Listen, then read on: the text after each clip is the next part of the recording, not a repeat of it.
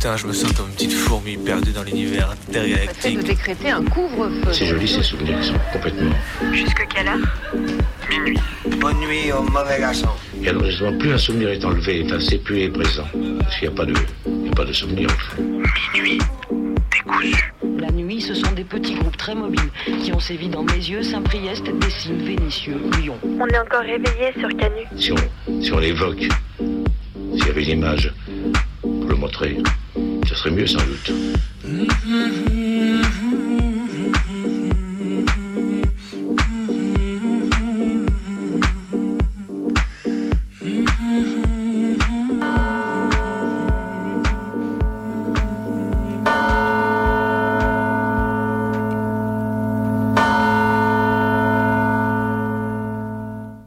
Semaine a assez mal commencé avec les images du meeting de l'autre grosse merde à Villepinte samedi.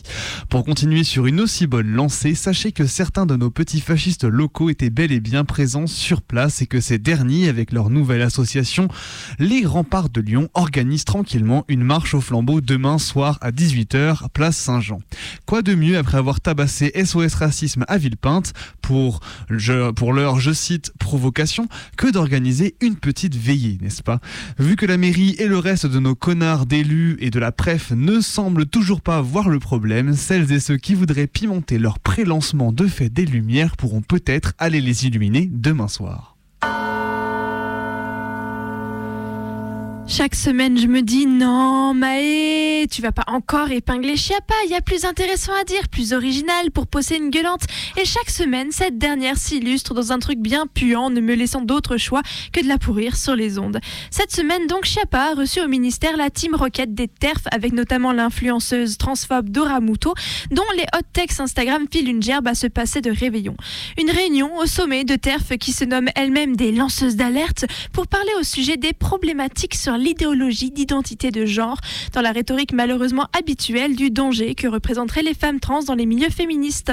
Un discours qui ne va pas sans rappeler la cabale juridique britannique pour interdire l'accès aux bloqueurs de puberté pour les personnes trans mineures, mais aussi aux États-Unis qui ont vu plus de 200 projets de loi transphobes en quelques semaines déposés. Alors moi, je propose radicalement de nous assurer que les TERF ne soient effectivement pas en sécurité dans les milieux féministes. On appellerait ça l'autodéfense collective, ça ferait du bien au moral. Hashtag trop de lanceuses d'alerte.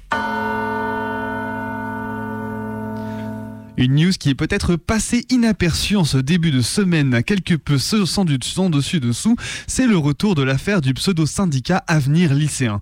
Alors peut-être que vous ne vous souvenez pas, mais Avenir Lycéen, c'est un syndicat très très très proche du groupe Jeune avec Macron et qui a été, allez on va le dire gentiment, poussé au cul par le ministre et la direction, généra- la direction générale du ministère pour monter cette affaire afin de contourner les syndicats traditionnels qui entravaient le dialogue managérial du ministère avec les lycéens lycéennes. En pleine période de lutte contre la réforme du bac et les conséquences de Parcoursup, Blanquer avait un poil de mal à tenir la face avec les instances lycéennes locales. En bref, ce syndicat avait reçu et détourné à des fins perso des dizaines de milliers d'euros.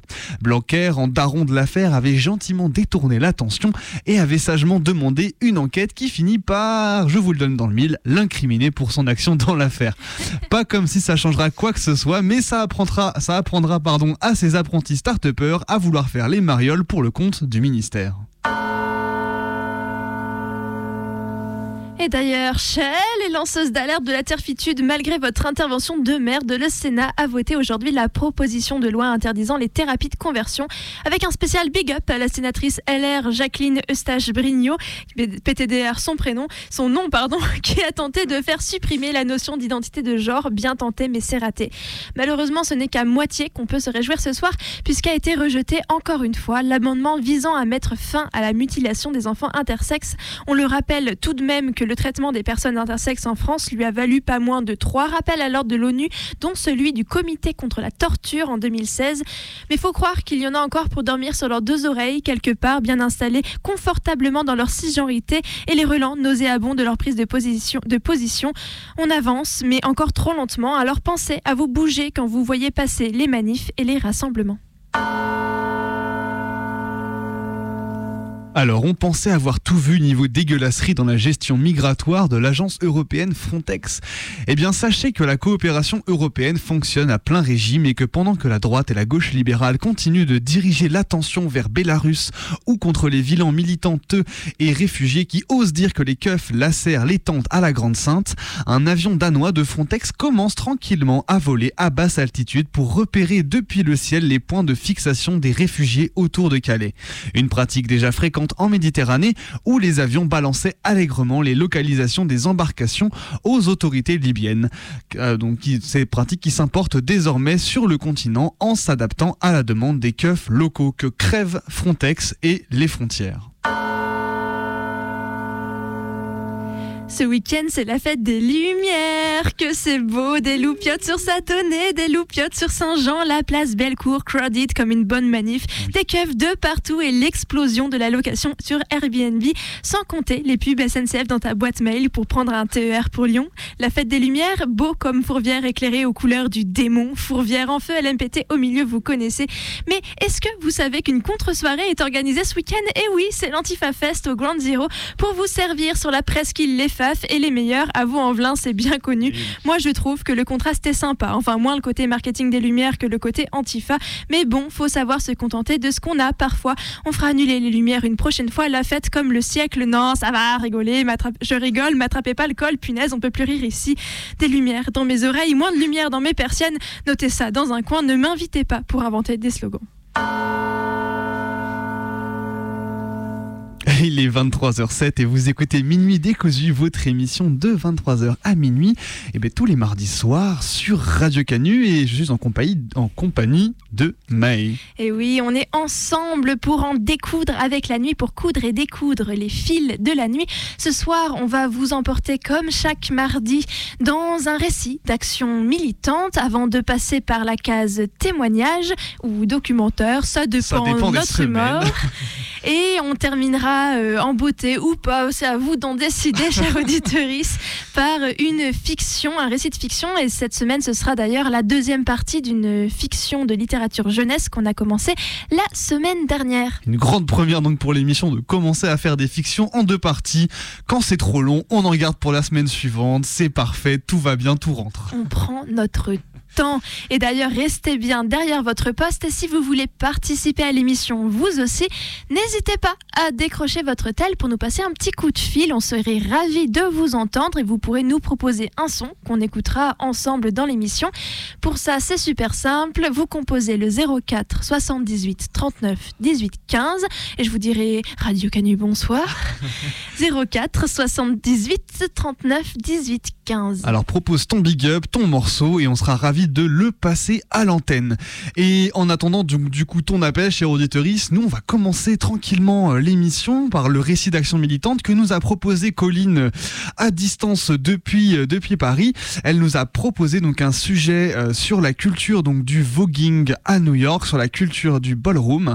On va vous laisser découvrir tout ça, ce milieu militant extrêmement dense, donc qui mêle, qui mêle transactivistes, minorités noires, latino-américaines à New York.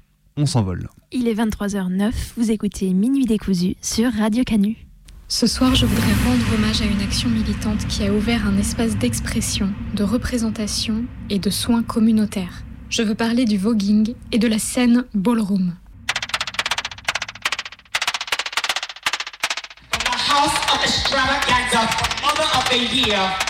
House the. We are almost somebody in our circles Can we have that embody selfishness to the fullest. She has no motherfucking shame. She is cutthroat and envious from toe up. La ballroom, c'est la communauté qui a été créée par les femmes trans à l'époque aux États-Unis, les femmes trans afro-latino. À l'époque, il y avait des concours de drague et c'était souvent les blancs qui étaient valorisés et qui gagnaient. Donc les femmes trans afro-latino ont décidé en fait de créer leur propre ballroom, donc leur propre communauté, qui a été par la suite rejointe par les gays. C'est Crystal Labeija qui crée la première house, la House of Labeija, en 1977. And I have a right beautiful and I beautiful. The House of La is the legendary house above all of them. I have the most members I'm the most popular. New York City is wrapped up in being of Asia.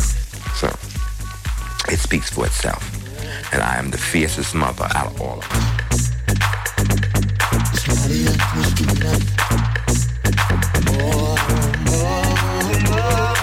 Le voguing tire son nom du magazine Vogue, puisque les danseurs et danseuses prennent pour modèle les poses des mannequins.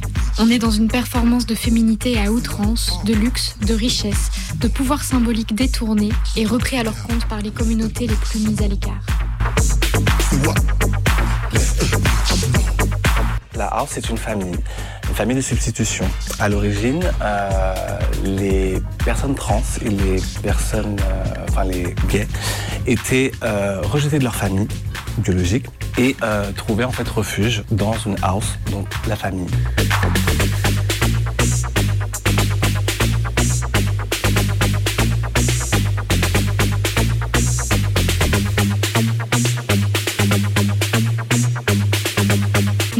Avec la pratique des battles de danse, le voguing se développe en lieu clos et sous forme de concours qui sont organisés dans les ballrooms, dans différentes catégories, mais laissant toujours la place pour la créativité et la performance physique, de type contorsionnisme, rapidité, fluidité, précision et technicité des mouvements.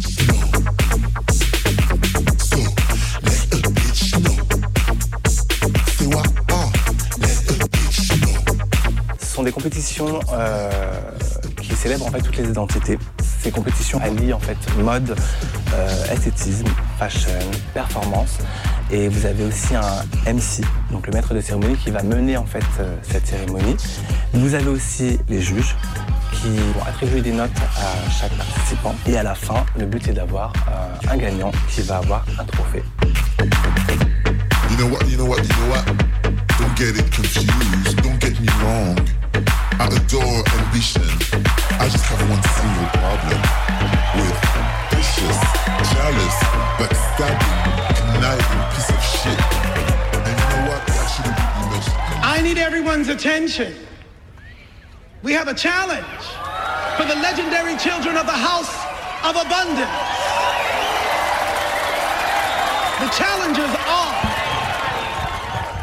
What's the name of your house, baby? We are the house of Evangelista.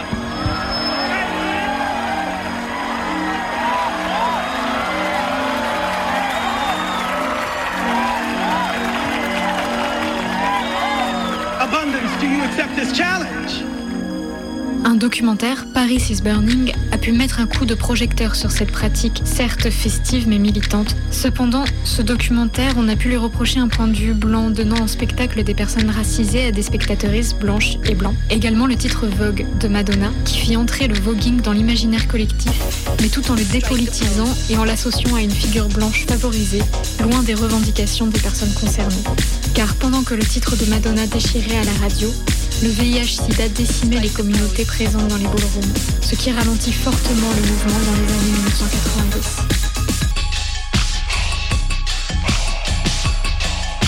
We accept.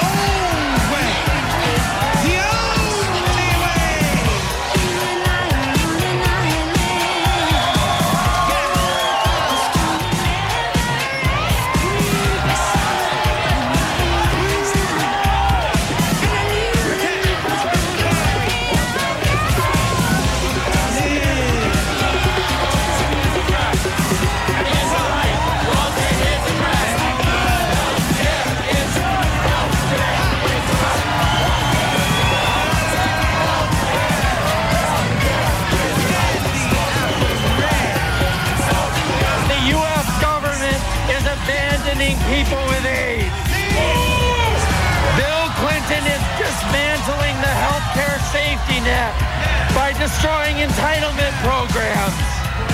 If Bill Clinton gets his way, Medicaid will be cut by $22 million. We are also here because the drug companies are not making these drugs available to 90% of people living with AIDS.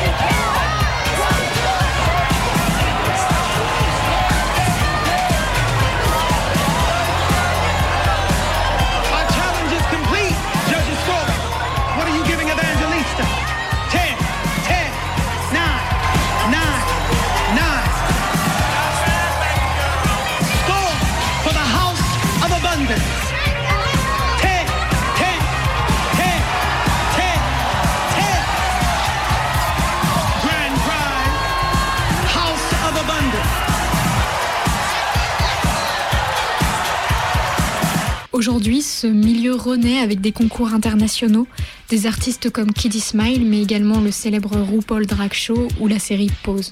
C'est par cette dernière que j'ai personnellement découvert ce milieu, et je ne saurais que trop vous la recommander puisqu'elle allie émotion, histoire, militantisme et esthétique.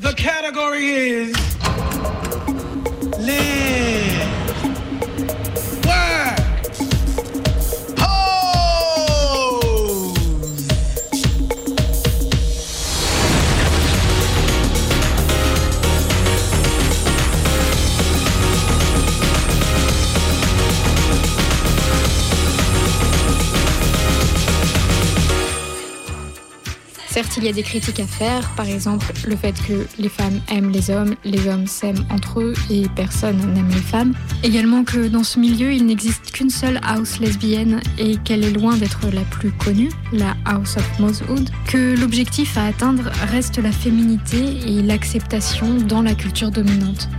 Alors, à l'origine, comme la ballroom a été créée par des femmes trans, euh, ce qui leur importait plus, en fait, c'était euh, de passer inaperçu dans la rue. Euh, et c'est de là où on parle de realness.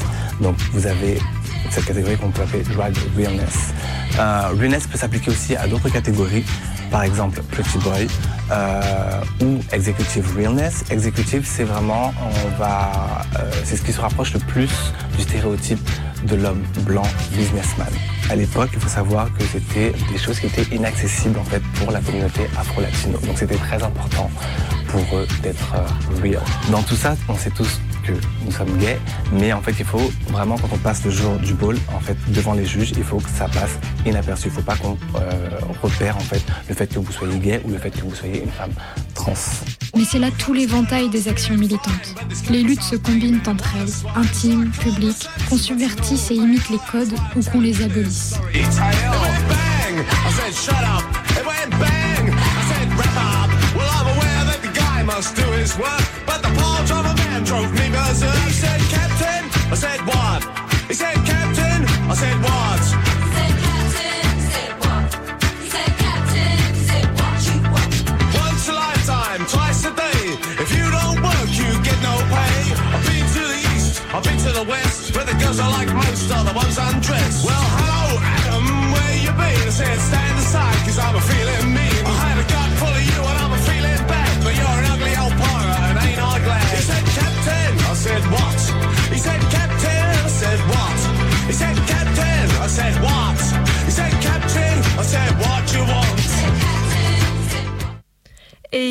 23h19, vous écoutez toujours Minuit décousu sur Radio Canu, la plus rebelle des radios. On vient d'écouter le récit d'action militante que nous a proposé Colline ce soir. Et d'ailleurs, Colline, elle est au téléphone. Salut Colline Ah, catastrophe Catastrophe, qu'est-ce qu'il se passe? Alors attends, attends, attends. Est-ce que Colline, tu nous entends? Eh ben non, l'insert ne aïe, fonctionne aïe. toujours pas. Alors attendez, je reprends Voilà, on va, on va revenir tranquillement sur ce qui s'est pas, sur ce qu'on a fait depuis le début de l'émission. Donc depuis ce, depuis 23 h qu'est-ce qu'on a fait? Eh ben, Colline nous a proposé un récit d'action militante sur le voguing, la scène de voguing Allô, allô. à New York. Et Colline qui est là avec nous dans le studio. Alors dis-nous tout, Colline, tu voulais dire quelque Allô, chose allô, sur Radio ce- Canu. Mais oui, formidable, ça marche. Tu voulais désannoncer du coup euh, ton récit d'action militante. Allô? Ah merde Attendez. Ah là là, le délai. Bon, moi, en tout cas, de mon côté, j'entends plus rien. Ah non, mince alors. le- la communication après être revenue est de nouveau coupée. Donc je disais avant que Colline reprenne euh, le, le- la parole. Donc euh, Colline nous a proposé un récit d'action militante sur le voguing et la scène ballroom à New York dans les années 60. Une scène qui a été hautement Salut, investie. salut. Donc, apparemment, on m'entend. Très Oui, bien. Moi, je ne vous entends pas. J'ai donc euh, libre parole complète. C'est terrible. Bon, juste pour, peut-être pour désannoncer un petit peu euh, l'action militante, euh, je voulais quand même dire que la personne qui explique un peu tous les termes techniques de bah, qu'est-ce que c'est le voguing, qu'est-ce que c'est une house, etc. Euh, c'est pas n'importe qui, c'est euh, Rida qui est le premier, qui est le mother de la House of La Durée, qui est la première house française de, de voguing. Voilà, donc quand même un gros, un gros calibre pour, euh, pour nous parler euh, de, de ce qu'il connaît bien. Et donc moi ce soir, je vous appelle parce que j'ai super envie qu'on passe euh, une chanson.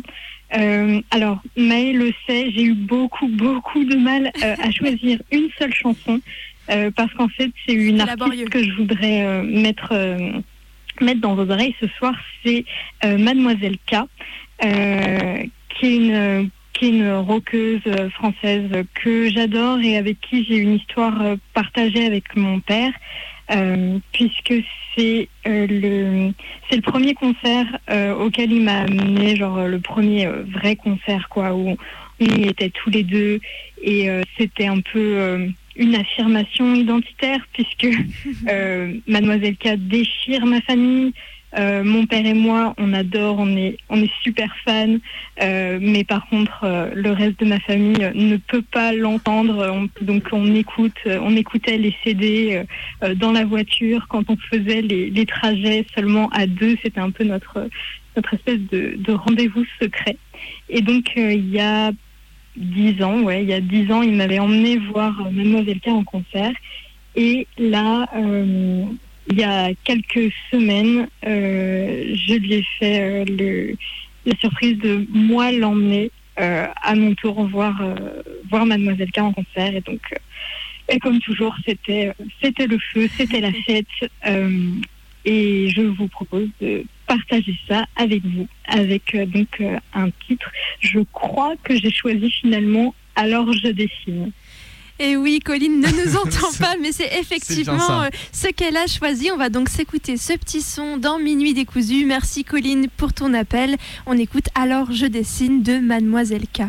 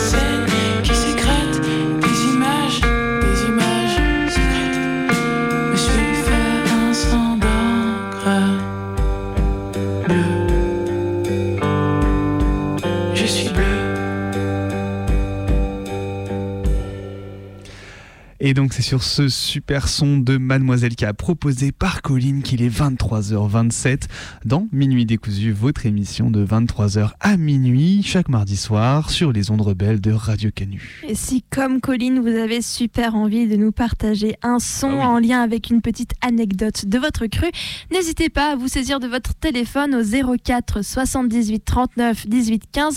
Vous l'aurez compris, on a des tout petits problèmes d'insert, mais vous voyez, on arrive quand même à vous entendre. Voilà. Donc, on bricolera, n'hésitez pas au 04 78 39 18 15.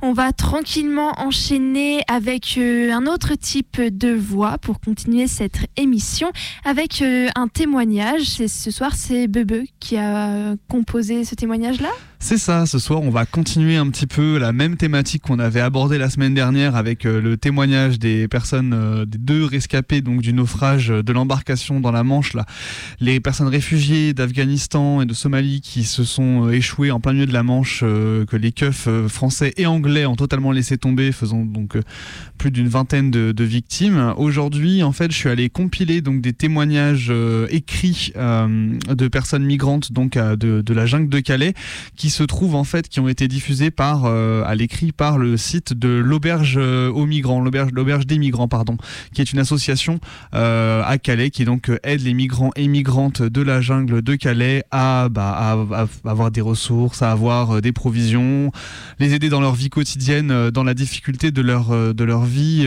dans le nord de la France. Voilà, donc j'ai j'ai compilé tous ces textes-là pour en fait donner à voir en fait la violence euh, de la frontière au nord de la France en ce moment. On écoute donc ces voix ô combien importantes. Il est 23h29. Vous êtes toujours à l'écoute de Minuit décousu sur Radio Canu, le 102.2.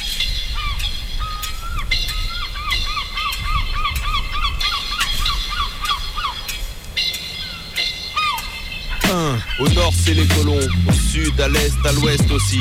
Trop bon, trop con, ça nous a pas réussi. Vendus pour gonfler leurs excédents. C'était pas un accident si on s'est fait bouffer par l'Occident. Distribution alimentaire interdite, des tentes lacérées, des campements délogés. Vous vous rendez compte de ce que l'on suggère, que l'on pourrait comme ça impunément euh, lacérer des tentes et que même on encouragerait et qu'on ne distribuerait pas des- des- des vivres à ces migrants Les premiers responsables de cette euh, ignoble situation sont les passeurs. La France a donc décidé de diviser par deux le nombre de visas accordés aux citoyens algériens et marocains. On ne peut pas les- accréditer l'idée que délibérément on souhaiterait au niveau gouvernemental. Euh, voilà, c'est chose, elle ne peut pas être posée de cette façon, pardon de le dire. Il y a tous les jours des gendarmes et des policiers, des sauveteurs en mer qui risquent leur vie pour sauver ces migrants en mer. Un commandant de police donnait l'ordre de détruire les tentes afin d'éviter que les migrants ne les récupèrent dans les bennes où elles étaient jetées.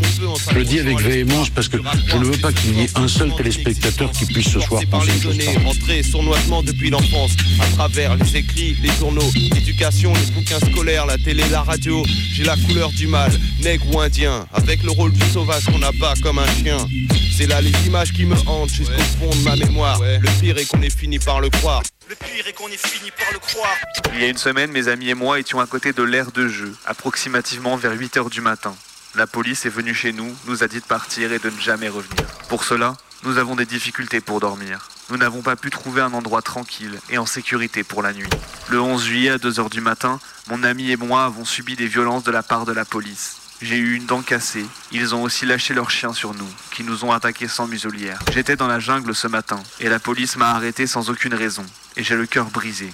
Je ressens une mauvaise situation parce que nous vivons dans la jungle. Nous vivons dans des endroits sales, mais parfois la police nous dérange sans aucune raison.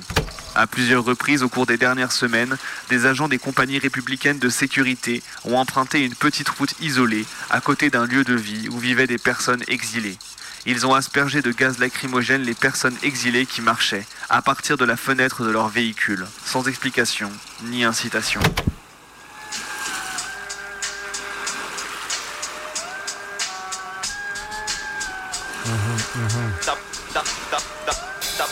La solitude pour seule compagne et les nuages gris pour poteau. La hargne, non de la haine plutôt pour cette chienne de vie qu'il a mis dans le caniveau. Avec pour stigmate des sillons prononcés sur la peau, des couleurs usées. Les larmes reviennent, les souvenirs s'enchaînent et il revoit son départ en bateau. Les au revoir, les pleurs de la famille, les projets de travail. Et les promesses de revenir. Vouloir construire son avenir en pays inconnu, alors au bout de la canne, visible que lorsque c'est foutu. Au fond des yeux et du cœur, l'amour pour les siens, obligé de partir pour qu'il y ait un lendemain. Les mains chargées, La police ne veut pas nous laisser dans la jungle. S'ils ne nous laissent pas rentrer dans la jungle, où pouvons-nous aller? Nous sommes des réfugiés, et la police ne respecte pas les réfugiés. Nous sommes des humains, non des animaux. Ils pensent que nous sommes des animaux car nous sommes des réfugiés. les yeux éblouis par les images de la ville. Il voit déjà sa vie comme une étoile qui brille. Le déclin n'est pas de mise pour lui. On ne peut que réussir dans ce putain de pays. Des mensonges digérés comme des vérités. Le temps maintenant lui a prouvé que tout n'est pas gagné. Le bonheur du départ, le malheur de l'arrivée. Des espoirs plein la tête, des coups de bâton à récolter. Je suis originaire d'Afghanistan et cela fait six mois que je suis dans la jungle de Calais. Le comportement des gens envers les réfugiés en France est positif et je leur en suis reconnaissant. Mais j'ai un problème avec la police. La police française a un comportement agressif. En hiver, il fait froid, mais il continue à harceler et à expulser les gens. Ce que nous attendons du gouvernement, c'est qu'il arrête la police pour que les gens puissent avoir la paix. C'est pas grave, pas besoin de savoir pour marcher sur les charpentes. La queue glaciale le ramène sur le sol. L'étoile s'est transformée en astre mort. Bienvenue en métropole. Personne ne rigole. Des visages tirés se scrutent de haut en bas sans parler. L'avenir dégringole et marque les désillusions. Je suis tchadien. Je suis demandeur d'asile parce qu'il y a une situation qui a fait que j'ai dû quitter chez moi. On est arrivé ici en France et on n'a pas le droit de vivre ici en France, donc tout est compliqué. On dort dans la rue, on manque de beaucoup de choses, mais on n'a pas le choix. On nous a envoyé le message pour nous dire qu'on doit quitter le territoire, sinon on nous renvoie chez nous. Si chez nous, on n'avait pas de problème, on serait pas ici. Si on est venu ici et qu'on a demandé de l'aide au gouvernement, c'est parce qu'on a vraiment besoin d'aide. C'est pourquoi on est là. Donc si vous voulez nous renvoyer chez nous, c'est-à-dire que c'est vous qui voulez nous tuer. Ce n'est pas notre gouvernement, ni notre famille maintenant, parce qu'on a fui la mort. Nous, on n'est pas des criminels.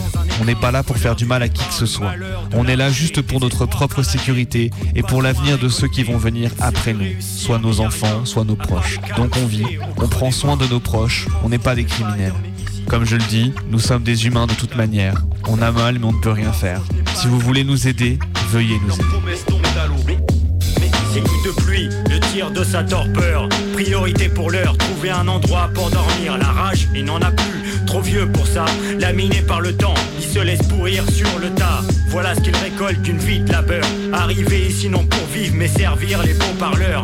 Plus d'énergie pour être dégoûté. Leurs mensonges ont tué son espoir à tout jamais. Le bonheur du départ, le malheur de l'arrivée. Des espoirs plein la tête, des coups de bâton à récolter. Il sait plus réussir, mais y a rien. À part des callosités. La France ne peut pas accueillir toute la misère du monde. dans l'accueil de cette misère et de ces problèmes-là. Mais nous n'avons pas vocation à accueillir euh, toute la misère du monde. L'Europe ne peut pas accueillir toute la misère du monde. L'Europe ne peut pas accueillir toute la misère du monde. Tout en prenant notre part, nous ne pouvons pas accueillir toute la misère du monde. Je suis le poumon des peuples. Je suis le poumon des peuples. Je veux dévorer l'air et cracher l'orage. Je suis le poumon des peuples. Je suis le poumon des peuples. L'acier de mon fusil ne rouillera pas en cage. Je suis le poumon des peuples. Je suis le poumon des peuples. Je veux dévorer l'air et cracher l'orage. Je suis le poumon des peuples. Je suis le poumon des peuples. L'acier de mon fusil, pas en cage. On est arrivé ici, on pensait qu'en venant ici, on serait en sécurité. Mais c'est tout le contraire. Nous sommes en Europe, confrontés à une vie difficile. Tout cela, juste pour vivre dans la dignité. Mais nous ne pouvions pas trouver la paix en Europe. Nous avons risqué notre vie juste pour arriver en Europe, parce que notre pays n'est que conflit et que guerre. Nous ne pouvions pas non plus trouver la paix dans notre pays. C'est pourquoi nous avons immigré en Europe.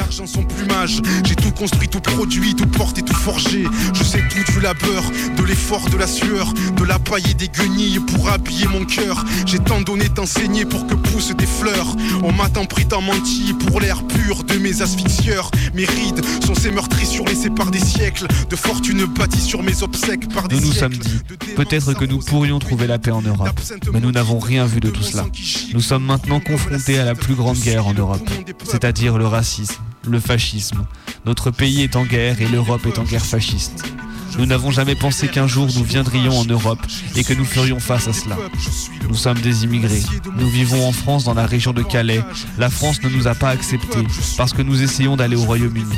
Tout cela pour un avenir meilleur. Je souhaite et j'espère que vous pourrez m'aider dans ce domaine. De mon fusil ne rouillera pas en cage. Écoutez ces convulsions fiévreuses. C'est mon pouls qui s'éproue parmi les cloisons dévoreuses. C'est mon souffle qui se braque dans les crissements opaques de l'usine ou sous les strates des profondeurs brûlantes de la mine. N'est pas correct, mais ils n'écoutent pas. Ils disent qu'ils ont ce document du tribunal, je ne sais même pas ce qu'il signifie. Et ils coupent toutes les tentes, et ils nous emmènent. Et certains policiers disent des choses racistes. Ils font de mauvaises choses avec nous. Pour l'instant, ils nous envoient à l'hôtel, je n'aime pas aller à l'hôtel. Ils ne m'ont pas dit pourquoi, mais ils nous ont dit, vous n'avez pas de papier. Beaucoup de gens de la jungle n'ont pas de papier. C'est pourquoi nous sommes arrêtés aujourd'hui sans aucune raison. Beaucoup de gens n'ont pas de papier dans la jungle. Et beaucoup sont sans abri. Beaucoup sont au chômage. Mais nous devons aller au Royaume-Uni. Donc parfois ça se passe comme ça. La police nous dérange. C'est une très mauvaise chose pour nous, vous savez. Je suis désolé. Nous avons besoin de droits pour les réfugiés et les migrants de Calais. Tous les deux jours, nous devons détruire nos maisons parce que la police vient nous dire détruisez la maison. C'est le principal problème des réfugiés. L'acier de mon fusil ne rouillera pas en cage. Je suis le poumon des peuples et je vous l'annonce en guise de semonce. Ce monde d'abattoir bientôt ploiera dans les ronces. J'ai trop faim de terre et d'azur. Ils nous ont mis en centre de rétention administrative. Aujourd'hui, j'y suis resté 6 ou 7 heures. Ils ne m'ont pas expliqué la raison. C'est très illégal. Mais ils ne m'ont rien expliqué. Mes artères, mon souffle, jusqu'à ce que le dernier des loups étouffe. Mon histoire n'est pas finie, mon histoire est l'histoire. Et l'humanité libérée, mon rêve le plus enfoui, le plus lynché, le plus chargé de charniers, de ruisseaux de sang puissants par les ports, de ce monde marchand où l'on sacre ma mort. Je suis le poumon des peuples, je vous l'annonce en guise de semonce. Ce nouveau siècle m'appartient et battra dans mes mains comme un cœur arraché de la poitrine de ceux qui boivent le nectar dans le crâne des victimes. Je suis le poumon des peuples, je suis le poumon des peuples. Je veux dévorer l'air et cracher l'orage. Je suis le poumon des peuples, je suis le L'acier de mon fusil ne rouillera pas en cage. Je suis le poumon des peuples, je suis le poumon des peuples. Je veux dévorer l'air et cracher l'orage. Je suis le poumon des peuples, je suis le poumon des peuples. L'acier de mon fusil ne rouillera pas en cage.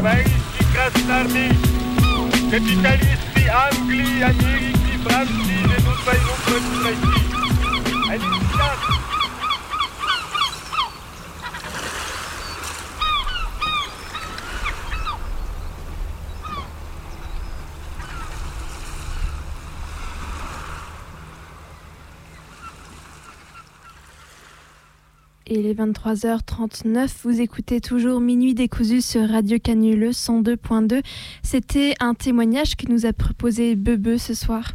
C'est ça, une, compilation même de témoignages au pluriel, donc euh, de migrants et migrantes qui ont témoigné auprès de l'Auberge aux migrants, donc une association euh, de Calais qui vient en aide aux migrants migrantes euh, de la jungle de Calais. Donc des témoignages qui ont particulièrement une actualité particulièrement brûlante en ce moment, alors que donc le ministre de la Justice Dupont-Moretti s'amuse à fustiger les militantes et militants qui dénoncent les pratiques de la police qui lacèrent en fait purement et simplement les temps que Darmanin euh, se targue d'avoir arrêté le seul et unique policier ayant euh, lacéré euh, les tentes de migrants, bien entendu. Quelqu'un s'est levé le matin en disant qu'il allait lacérer les tentes sans ordre aucun, en fait, venant de, haut. Voilà, on, y croit. Hein. Euh, voilà, donc tout ça pour dire qu'il y a une actualité extrêmement importante au niveau des migrants en ce moment, qu'ils ont besoin de beaucoup, beaucoup, beaucoup de soutien et de beaucoup de force. Donc voilà, on leur passe toute la force et toute la solidarité qu'on a ici à Minuit Décousu et on pense fort à elles et je m'apprête à enchaîner pour terminer cette émission sur une fiction, une fiction de littérature jeunesse ce soir, qui est la suite de celle que j'ai commencé la semaine dernière. Un petit résumé du coup peut-être pour nos auditeurs. Il s'agit du roman Le Royaume de Kensuke de euh, Mike, Michael Michael Morpurgo, Morpurgo pardon décidément. Et du coup, pour en revenir à euh, là où on s'en était arrêté, nous avons le jeune Michael qui part en vivre en bateau et faire le tour du monde avec ses parents à bord de la Pegasus. Et une nuit, il tombe par-dessus bord avec sa chienne Stella et échoue sur une île au début qui lui apparaît comme étant déserte, mais il découvre un matin qu'on lui a donné de l'eau potable ainsi que de quoi se nourrir. Et euh, alors qu'il essaye d'allumer un feu sur la plage pour essayer d'avertir les bateaux à l'horizon, un homme apparaît devant lui. Il était tout petit, pas plus grand que moi, et c'était le plus vieil homme que j'ai jamais vu. Il ne portait rien d'autre qu'un vieux pantalon noué autour de la taille. Un grand couteau était enfilé dans sa ceinture. Il était maigre aussi. À certains endroits autour du cou et de sa taille, sa peau cuivrée pendait en plis comme s'il avait rétréci à l'intérieur. Le peu de cheveux qu'il avait sur sa tête et les poils de la petite barbe qui pendait à son menton étaient fins, longs, blancs. Je vis immédiatement qu'il était très agité. Son menton tremblait, ses paupières, aux, paupières, ses yeux aux paupières tombantes se lançaient des regards accusateurs et furieux. Dameda, Dameda, hurla-t-il. Tout son corps tremblait de rage. Je reculai, tandis qu'il se précipitait vers moi en gesticulant sauvagement avec un bâton. Il continuait à me crier quelque chose. Il avait beau être vieux et squelettique, il avançait vite, presque en courant. Dameda, cria-t-il en agitant son bâton vers moi. Pas feu. Pendant un instant, je crus qu'il allait me frapper, mais il se contenta de remuer le sable à mes pieds avec un bâton. Il traçait les contours de quelque chose en marmonnant des mots incompréhensibles dans sa barbe. On aurait dit qu'il dessinait une sorte de fruit, au début, une noix, peut-être, ou une cacahuète. J'avais compris. C'était une carte de l'île. Quand il eut fini, il s'agenouilla et fit un tas de sable à chaque extrémité, les deux collines. Puis, d'un geste décidé, il traça une ligne droite d'un bout à l'autre, en retranchant la plus petite partie de l'île de la plus grande. Toi, garçon, toi, ici, me dit-il en me montrant ma caverne au bout de la plage. Toi, répéta-t-il en enfonçant le doigt dans le tas de sable qui représentait ma colline. Kensuke, moi, Kensuke, mon île. Il abattit sa main comme un couperet séparant l'île en deux. Moi, Kensuke, ici. Toi, garçon, ici. Je compris immédiatement ce qu'il voulait dire. Soudain, il se releva et agita son bâton vers moi. Pars, garçon, pas feu. Dameda, pas feu. Compris?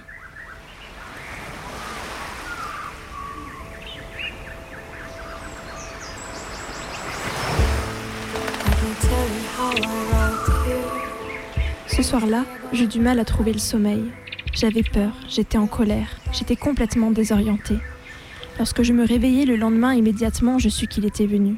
Sur la pierre plate se trouvait la même boîte retournée avec mon bol d'eau à côté, exactement comme la veille. Nous n'étions pas amis, nous n'allions pas le devenir. Il me maintiendrait en vie, ainsi que Stella, mais uniquement si je vivais selon ses règles. Rester sur ma partie de l'île et ne pas allumer de feu. Tout était clair. Je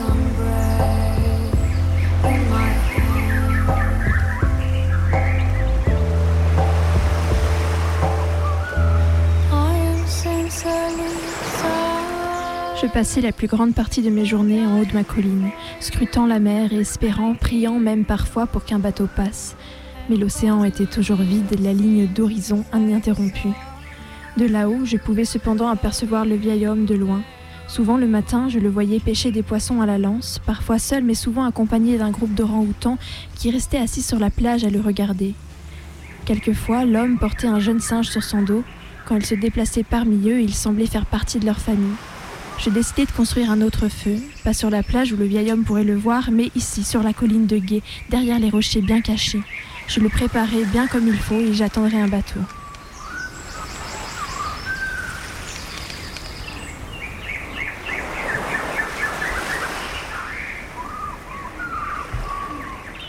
Mon phare était presque prêt lorsque des semaines plus tard un nouveau bateau se présenta à l'horizon. Je me précipitai en haut de ma colline de guet et mis le feu à mon petit tas de feuilles avant de souffler doucement dessus pour lui insuffler la vie. C'est alors que je vis ses pieds. Je levai les yeux, le vieil homme se tenait en face de moi, me regardant d'un air furieux et meurtri. Il ne dit pas un mot, mais se mit à piétiner mon embryon de feu. Il s'empara de mon morceau de verre et le jeta violemment contre un rocher plus bas où il se brisa en mille morceaux. Je ne pouvais rien faire d'autre que le regarder en pleurant, tandis qu'il donnait un coup de pied dans mon précieux tas de feuilles sèches, qu'il démantelait mon phare, lançait les branches et les brindilles une par une en bas de la colline. Un groupe d'orangs-outans se rassembla pour assister à la scène. Désormais, il ne restait pratiquement rien de mon phare. Tout autour de moi, ces débris jonchaient des- les boulis roucheux. Je m'attendais à ce que le vieil homme se mette à m'injurier. Au contraire, il me parla très calmement, très posément. Dameda, me dit-il. Mais pourquoi m'écriai-je? Je veux rentrer chez moi, il y a un bateau, vous ne le voyez pas? Je veux simplement m'en aller, c'est tout. Pourquoi m'en empêcher? Pourquoi? Il me regarda un instant, je crus déceler dans son regard comme un éclair de compréhension, puis avec la plus grande raideur, il s'inclina très bas en disant Gomenasai, Gomenasai, désolé, très désolé. Là-dessus, il me quitta et disparut dans la forêt, suivi des orang-outans. De rage, de tristesse, je courus jusqu'à la mer. Le vieil homme me suivit sur la plage. Yamero, Abunaï, dangereux, pas nager. La mer est à moi autant qu'à vous, criai-je, et je nagerai autant que je le voudrai. C'est à ce moment-là que je sentis une douleur cuisante dans ma nuque, dans le dos et dans mes bras aussi. Une grande méduse blanche flottait juste à côté de moi et me touchait avec ses tentacules. J'essayais de m'éloigner, mais elle me suivait, elle me pourchassait. La douleur fut immédiate et atroce. Mes jambes semblaient paralysées, mes bras aussi. Je coulais. Je hurlais et l'eau entra dans ma bouche. Je voulais que la douleur s'arrête. Et la mort, je le savais, l'arrêterait.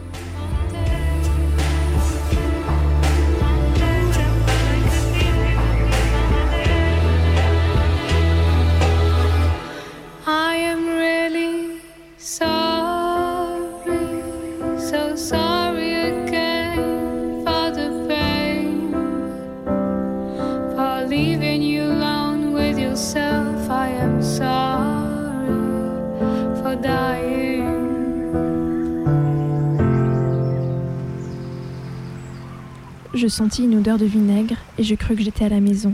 Mon père nous rapportait toujours du poisson frit et des frites pour le dîner le vendredi soir, qu'il adorait tremper dans le vinaigre.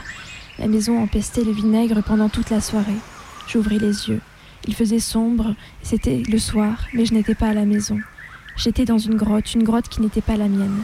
Je sentis également une odeur de fumée. J'étais allongé sur une natte et recouvert d'un drap jusqu'au menton. Je voulus m'asseoir pour regarder autour de moi, mais je ne pus bouger. J'essayais de tourner la tête, impossible. Je ne pouvais rien bouger à part les yeux. Je n'étais pas devenue insensible, cependant, des douleurs fulgurantes me transperçaient la peau, me vrillaient tout le corps, comme si j'avais été ébouillantée. J'essayais d'appeler, mais je pus tout juste émettre un murmure. Alors je me souviens de la méduse, tout me revint en mémoire. Le vieil homme se penchait sur moi à présent, sa main sur mon front. Toi mieux maintenant, me dit-il. Mon nom, Kensuke. Toi mieux maintenant. Je ne sais combien de jours je suis restée là, entre veille et sommeil. Tout ce que je sais, c'est qu'à chaque fois je me réveillais, Kensuke était assis à côté de moi. Il me parlait presque jamais, et moi-même je ne pouvais parler, mais le silence entre nous en disait bien plus que les mots. Mon ennemi d'hier, mon geôlier, était devenu mon sauveur. Il me soulevait la tête pour verser du jus de fruits ou du bouillon chaud dans ma gorge. Il me faisait des compresses d'eau et fraîches, et, quand la douleur était si terrible que je criais, il me tenait la main et me chantait doucement quelque chose jusqu'à ce que je me rendorme. C'était étrange. Quand il me chantait un air, c'était comme si j'entendais un écho du passé, de la voix de mon père peut-être, je ne savais pas. Peu à peu, la douleur s'en alla. Il me ramena tendrement à la vie. Le jour où je pus remuer de nouveau les doigts, je le vis sourire pour la première fois.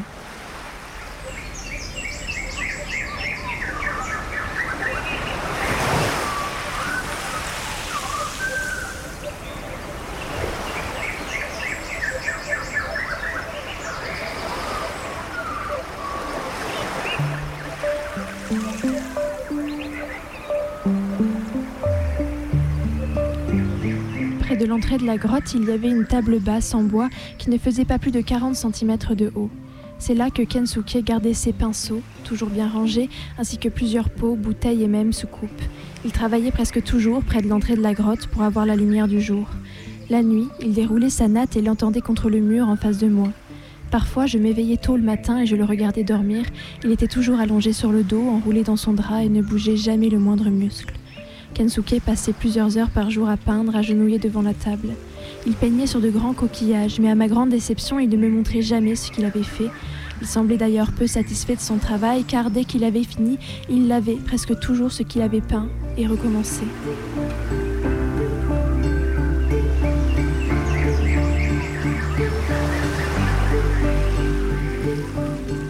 Les premiers jours que je passais dans la maison caverne, j'aurais tellement voulu pouvoir parler avec Kensuke. Il y avait des milliers de mystères, des milliers de choses que j'aurais voulu savoir. Mais j'avais toujours beaucoup de mal à parler et par ailleurs j'avais l'impression qu'il était très heureux de notre silence, qu'il préférait ça d'une certaine façon. C'était un homme qui semblait très secret et content de l'être. Puis un jour, après être resté agenouillé des heures sur l'une de ses peintures, Kensuke vint près de moi et me la donna. Elle représentait un arbre, un arbre en fleurs. Son sourire disait tout. Pour toi, arbre japonais, moi, japonais. À partir de ce jour, Kensuke me montra toutes ses peintures, même celles qu'il lavait par la suite. C'était toutes des lavis en noir et blanc représentant des orang-outans, des gibbons, des papillons, des dauphins, des oiseaux, des fruits. Il n'en gardait que très rarement une, qu'il rangeait ensuite soigneusement dans l'un de ses paniers. Il conservait plusieurs lavis de l'arbre. Je remarquai que c'était toujours le même arbre en fleurs, un arbre japonais, comme il l'appelait, et je vis qu'il était particulièrement content de me montrer les peintures de cet arbre-là. Il était évident qu'il me permettait de partager avec lui quelque chose qui lui était très cher. Je me sentis honorée de sa confiance. Dans la lumière mourante du jour, il s'asseyait à côté de moi et me veillait, le visage éclairé par les derniers rayons de la lumière du soir. J'avais l'impression qu'il me guérissait avec ses yeux.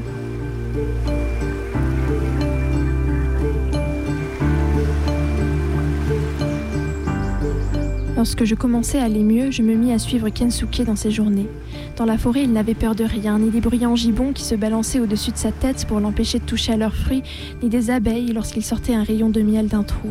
Il était toujours accompagné de sa famille d'orang-outans qui nous suivait dans la forêt, patrouillant parfois devant ou gambadant de ci de là derrière nous. Dès que Kensuke chantait, il venait.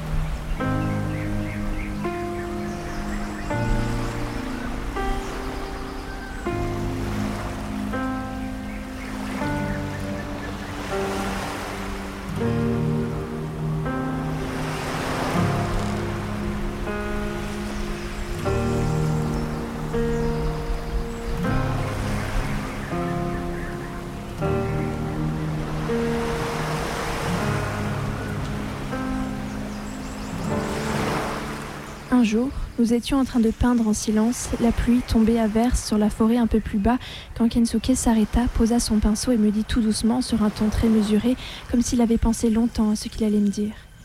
J'apprends-toi à peindre, Mika. C'était la première fois qu'il m'appelait par mon prénom. Tu, apprends-moi à parler anglais. Je veux parler anglais. Tu, apprends-moi. Ce fut le début d'une leçon d'anglais qui dura des mois. Tous les jours, du matin au soir, je lui traduisais le monde qui l'entourait en anglais. Je parlais sans arrêt, il répétait tous les mots, toutes les phrases qu'il voulait. Des, rides creusaient son front sous l'effort qu'il faisait à chaque fois. C'était comme si en disant chaque mot, il l'avalait et l'envoyait directement dans son cerveau. Une fois qu'il en avait prononcé un, qu'il s'était exercé à le dire correctement, il l'oubliait rarement, et si cela se produisait, il était furieux contre lui. Un soir, que nous étions ainsi à l'entrée de la caverne, Kensuke me dit Tu vois maintenant, si je comprends, Mikasan, tu me racontes histoire, ton histoire, où tu habites, pourquoi toi venu sur mon île, depuis enfance jusqu'à maintenant. J'écoute. Je lui racontais donc mon histoire.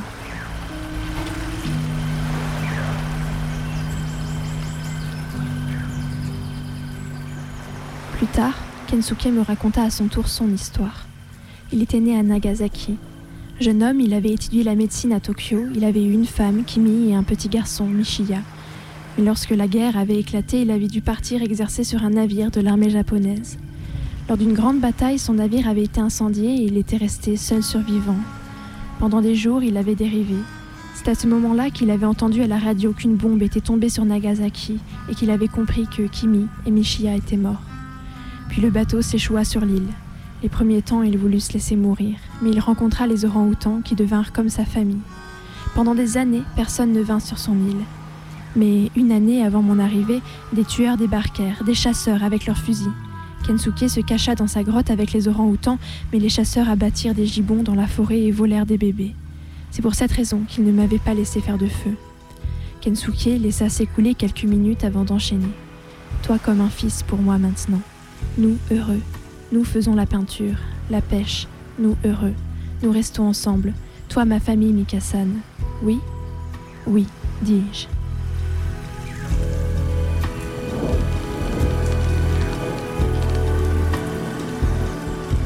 J'avais aussi une autre famille.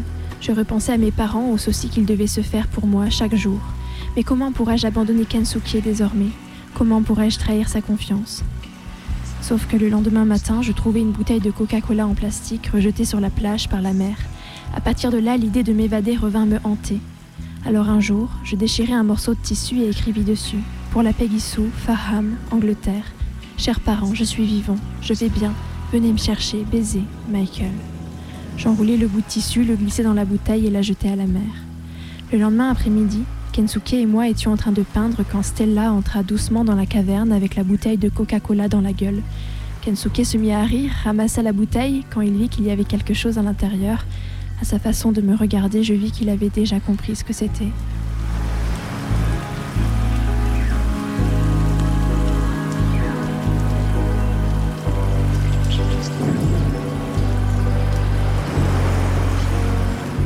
Un long silence douloureux tomba alors entre nous. Kensuke ne me reprocha jamais ce que j'avais fait. Il n'était pas en colère contre moi ni même maussade, pourtant je savais que je l'avais profondément blessé. Nous nous parlions toujours, mais ce n'était plus comme avant, chacun de nous vivait isolé dans son cocon. Nous étions très aimables, toujours polis, et cependant nous n'étions plus ensemble. Un soir, nous venions de nous coucher. Kensuke prit la parole dans le noir. Je pense à beaucoup de choses. Tu dors, Mikasan? C'était la première fois qu'il m'appelait par mon nom depuis l'incident de la bouteille. Non, dis-je. Très bien, écoute-moi, j'ai beaucoup de choses à dire. Il m'expliqua alors qu'il s'était mis à penser à ma mère, à la manière dont elle devait me chercher, penser à moi comme lui pensait à son fils Michiya, qui pourtant était mort depuis longtemps. Il me raconta comment, des années après des années de tristesse, il avait fini par trouver le bonheur sur l'île. Il me raconta comment il m'avait détesté lorsque j'étais arrivée et comment désormais il était heureux que je sois avec lui, qu'il me considérait comme son fils et qu'il ne souhaitait pas que je parte. Il m'avoua à quel point je l'avais blessé en lui cachant la manière dont je me sentais, mais il me dit qu'il comprenait et que j'avais pas voulu lui faire de peine. Toi, très jeune, Mikasan, tu as longue vie devant toi. Tu ne peux pas vivre la vie avec vieil homme mort un jour. Tu sais ce que nous ferons demain? Il n'attendit pas ma réponse. Nous ferons un grand feu. Comme ça, nous, prêts quand un bateau passe. Alors, tu pars à la maison.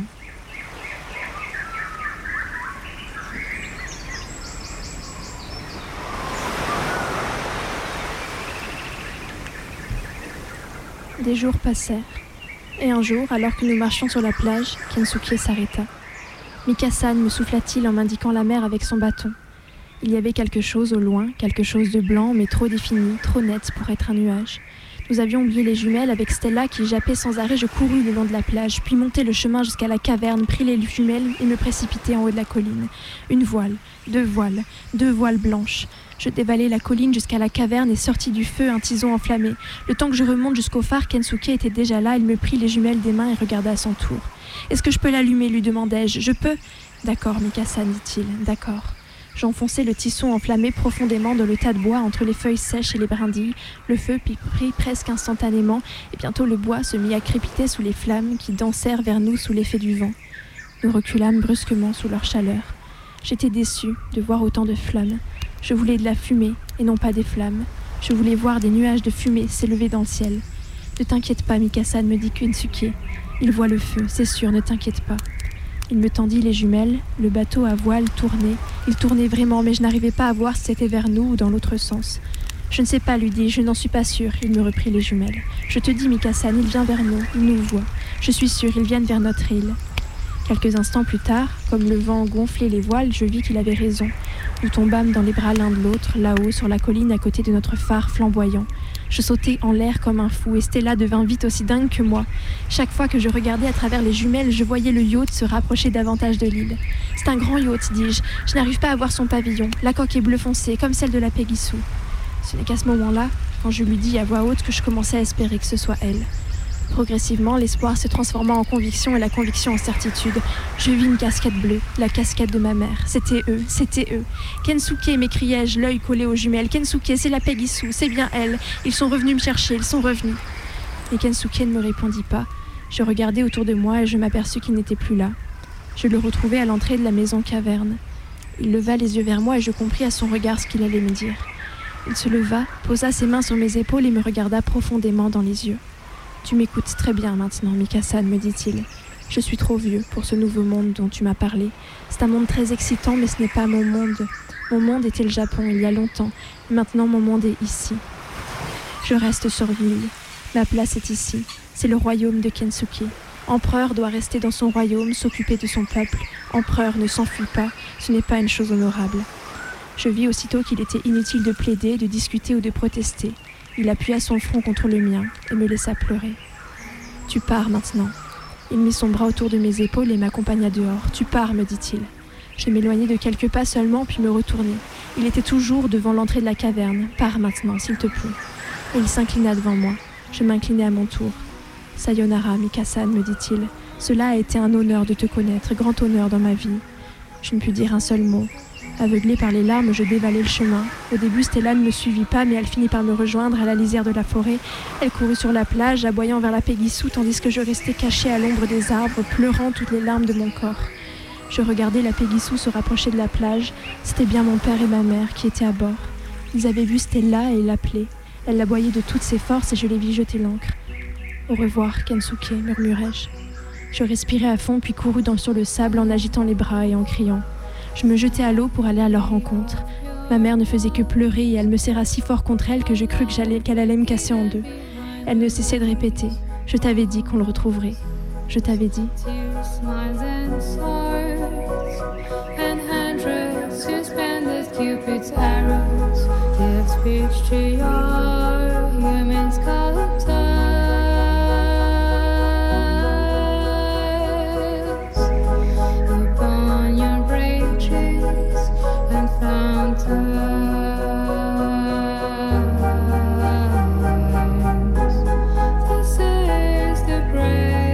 Quatre ans après la publication de ce livre, j'ai reçu cette lettre.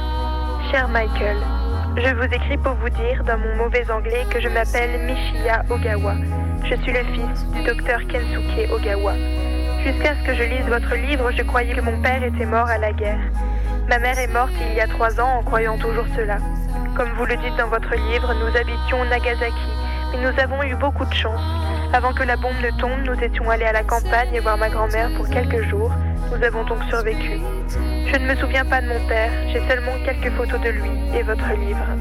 Ce serait un plaisir pour moi de pouvoir parler à quelqu'un qui a connu mon père comme vous l'avez connu. Peut-être un jour nous pourrons nous rencontrer, je l'espère. Bien cordialement, Michiya Ogawa. Un mois après avoir reçu cette lettre, je suis allée au Japon où j'ai rencontré Michiya. Il rit exactement comme son père riait.